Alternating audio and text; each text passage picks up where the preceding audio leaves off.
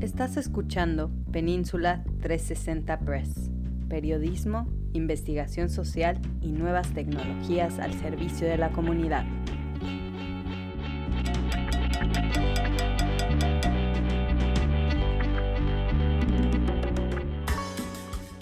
Bienvenidos a esta edición del podcast de Península 360. Yo soy Hans Leguizamo y les traemos un excelente programa. Comenzamos con el resumen semanal con todas las noticias más recientes para todos nuestros hermanos de habla hispana en el área de la bahía y en donde quiera que se encuentren. En las noticias locales, celebran en Redwood City el Año Nuevo Lunar Chino 2022. Este 5 de febrero, el programa de inmersión al mandarín de la Escuela Orión en Redwood City realizó una celebración para darle la bienvenida al Año del Tigre. El evento se llevó a cabo en Casa Círculo Cultural en el 3090 de Middlefield Road. El Año Nuevo Lunar, también conocido como el Festival de Primavera, es la fiesta más importante de China. Según el calendario chino, este nuevo año regido por el Tigre de Agua será de abundancia para todos los signos. Será un año muy favorable para todas las personas en general. Se cumplirán sus sueños y alcanzarán sus metas. Es un buen año para tomar decisiones y todo se puede lograr si se tiene mucha pasión, coraje y análisis, tal como sucede con el tigre, la mayor de las bestias. Desde la antigüedad, los chinos hicieron estudios muy detallados del movimiento de la luna y de la tierra alrededor del sol, y determinaron una serie de ciclos que se convierten en las denominaciones del año de cada periodo. El calendario chino gira en ciclos de 60 años, representados por un año animal y un elemento a elegir entre madera, fuego, tierra, metal y agua. Cada año se caracteriza por una fuerza yin o yang, el animal y el elemento que le toca ese año. Programa de Casa Círculo Cultural del 2022. La organización Casa Círculo Cultural se ha convertido en el corazón de la comunidad latina en Redwood City y por medio de clases, talleres y eventos fomenta un cambio social que, según su filosofía, se puede lograr mediante la colaboración, participación y compromiso cívico de la sociedad. El arte, la cultura, la lengua y las tradiciones hispanas son la espina dorsal de Casa Círculo Cultural y este 2022 continuarán con su labor al ofrecer clases para niños, en donde podrán adquirir habilidades físicas, y artísticas en taekwondo, boxing, danza folclórica, ritmos latinos, teatro, arte, manualidades, guitarra y piano para principiantes e intermedios. Pero no solo los más pequeños podrán disfrutar de la oferta educativa de Casa Círculo Cultural, ya que también hay clases para adultos como zumba, salsa size, danza folclórica y boxing. Pero si lo que desean es explorar su creatividad, también tienen clases de pintura, corte y confección, así como de punto y cruz y tejido. Conoce más sobre las actividades de esta organización leyendo el artículo que te preparamos o visita la página www.casacirculocultural.org. Se inauguran las mejoras a la calle Middlefield Road. La alcaldesa Giselle Gale cortó el listón para inaugurar las múltiples mejoras realizadas a la calle Middlefield Road. Además de mejorar la apariencia, el retiro de postes y cableado, los trabajos en esta calle incluyeron la instalación de líneas subterráneas de telecomunicaciones. A continuación les compartimos un fragmento de su discurso inaugural. Hoy, el transporte es una de las tres prioridades del Consejo de la Ciudad y parte de esto es nuestro compromiso en la visión cero Visión Cero es una estrategia internacionalmente reconocida para eliminar todas las muertes y lesiones graves en las vías de tránsito para el 2030. Proyectos como este nos ayudan a contribuir con este ambicioso objetivo al priorizar la seguridad peatonal y transporte en bicicleta para todos. Madres contra asesinatos ofrecen 20.000 por información de tiroteo en Palo Alto. La organización benéfica sin fines de lucro Mothers Against Murder ofreció una recompensa de 20 mil dólares por información que conduzca al arresto y condena del sospechoso de disparar contra un residente durante el fin de semana pasado, el cual había realizado una serie de robos de autos estacionados en Palo Alto. Mothers Against Murder es una organización fundada en 2003 por Roger Smith, residente de Palo Alto desde hace muchos años, quien sigue siendo el presidente de la corporación. Su objetivo es garantizar que los derechos de los sobrevivientes del crimen y sus familias no sean ignorados dentro del sistema de justicia penal y lograr un sistema más justo y equilibrado para todos. Mothers Against Murder es una defensora vocal para sobrevivientes de violencia bajo tres objetivos principales.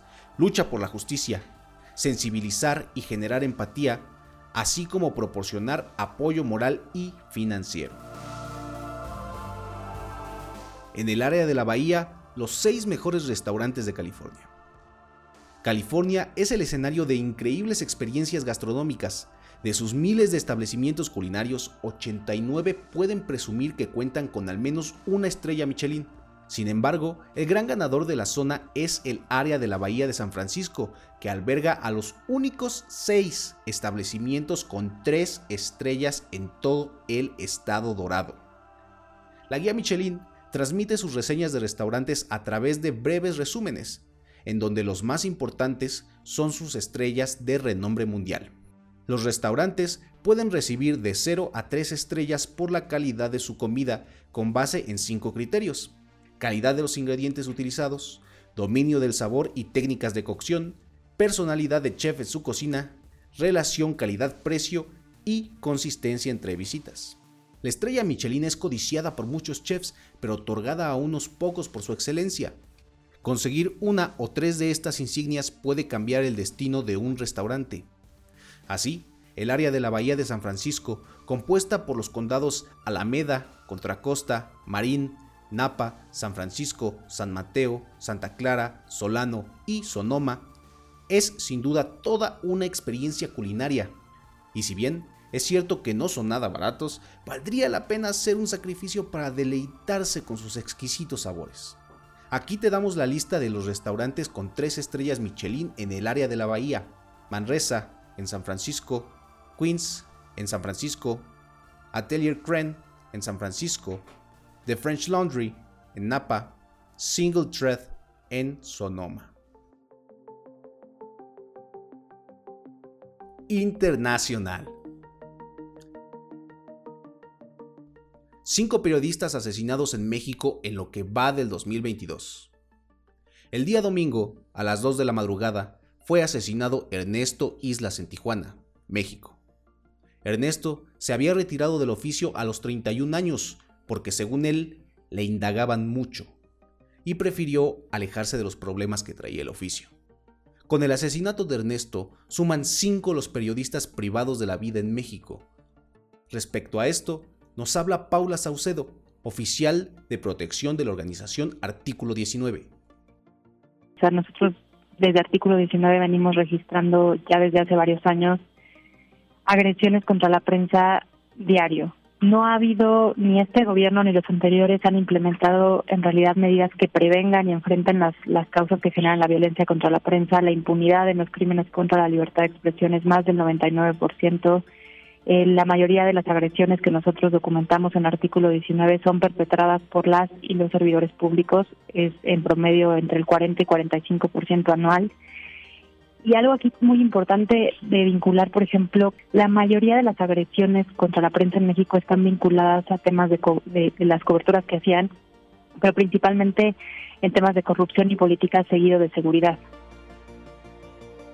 A raíz de esto, periodistas y la sociedad civil han organizado protestas para llamar la atención del presidente de México, Andrés Manuel López Obrador, y que asegure la vida de los periodistas en territorio mexicano.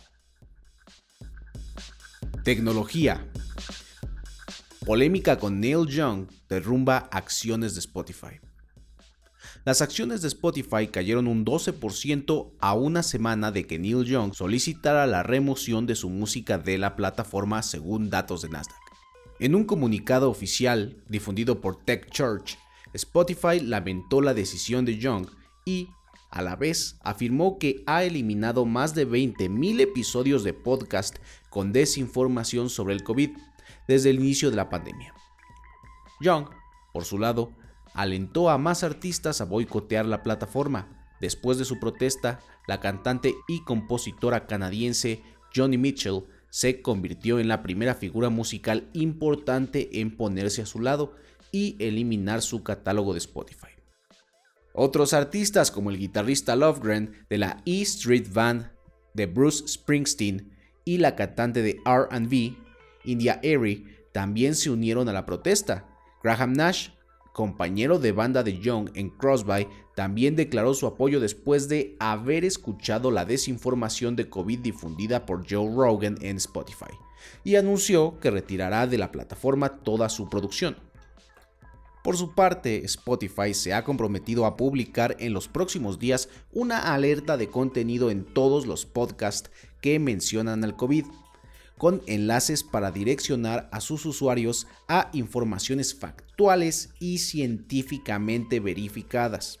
Asimismo, Joe Rogan, con quien Spotify ha cerrado un contrato de exclusividad en 2020 por más de 100 millones, permanece en la programación de streaming. Estás escuchando Península 360 Press, periodismo, investigación social y nuevas tecnologías al servicio de la comunidad.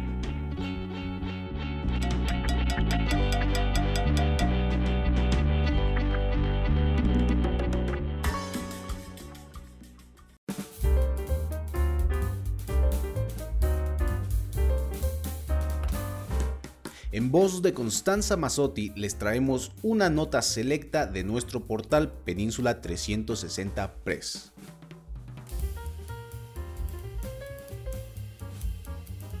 Estudiantes latinos merecen alimentación saludable en escuelas. Padres de familia. Por Pamela Cruz para Península 360 Press. Nota de voz, Constanza Mazzotti. Redwood City, 26 de enero. Padres y familias de estudiantes de la comunidad latina que acuden a escuelas del distrito de Redwood City expresaron que los niños y jóvenes latinos merecen tener acceso a alimentos sanos y de buena calidad en nuestros centros de estudio, los cuales forman parte fundamental para su desarrollo. Dichas aseveraciones fueron recabadas en una encuesta realizada por el Comité de Comidas Saludables a finales de diciembre de 2021. De acuerdo con los resultados, padres y organizaciones de la comunidad señalaron que han notado una actitud general de que las familias de bajos ingresos deben estar agradecidas por las comidas escolares, sin reconocer que muchas de ellas valoran los ingredientes frescos y que las comidas deliciosas juegan un papel importante en nuestro patrimonio. Así lo señaló el comité en información proporcionada a Península 360 Press, quienes detallaron que al referirse a familias de bajos ingresos, a menudo es un código para la comunidad latina. Mi cultura tiene muchos valores indígenas arraigados en el cuidado de la tierra y de nuestros cuerpos, y odio que piensen que nuestra comunidad latina de Redwood City quiere comidas preparadas refería una de las encuestas. Los resultados también pusieron en evidencia que tanto padres como alumnos de North Fair Oaks señalaron la necesidad de mejorar la alimentación escolar, pues destacaron que sus hijos no comen nada durante su estadía en los centros escolares, debido a que la comida es de muy baja calidad.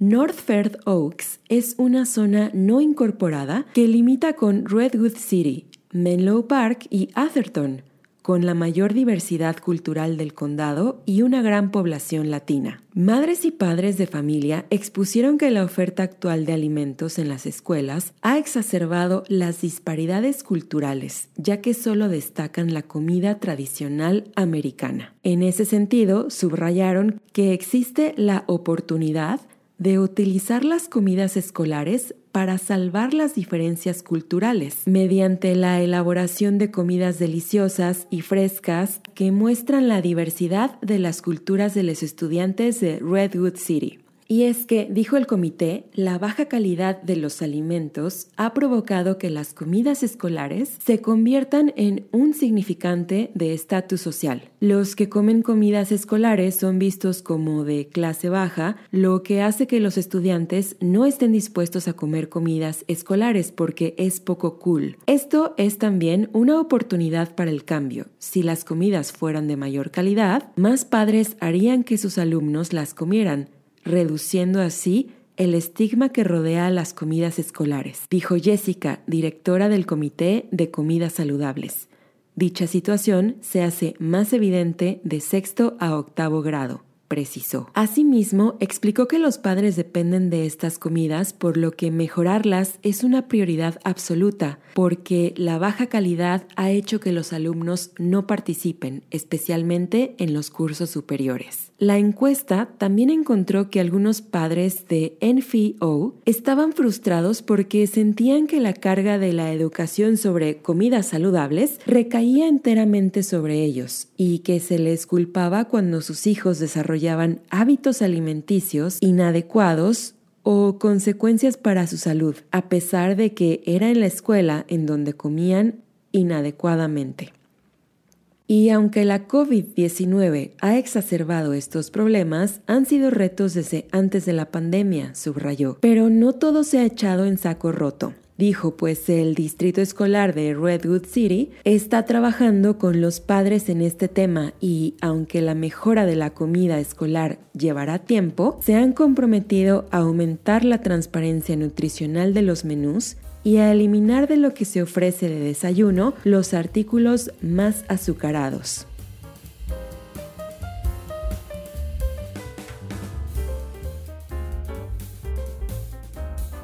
Muchas gracias por acompañarnos en esta edición del podcast. Visítenos en nuestras redes sociales y en YouTube. Nos encuentran como Península 360 Press. Yo soy Hans Leguizamo, les deseo una excelente semana y hasta la próxima.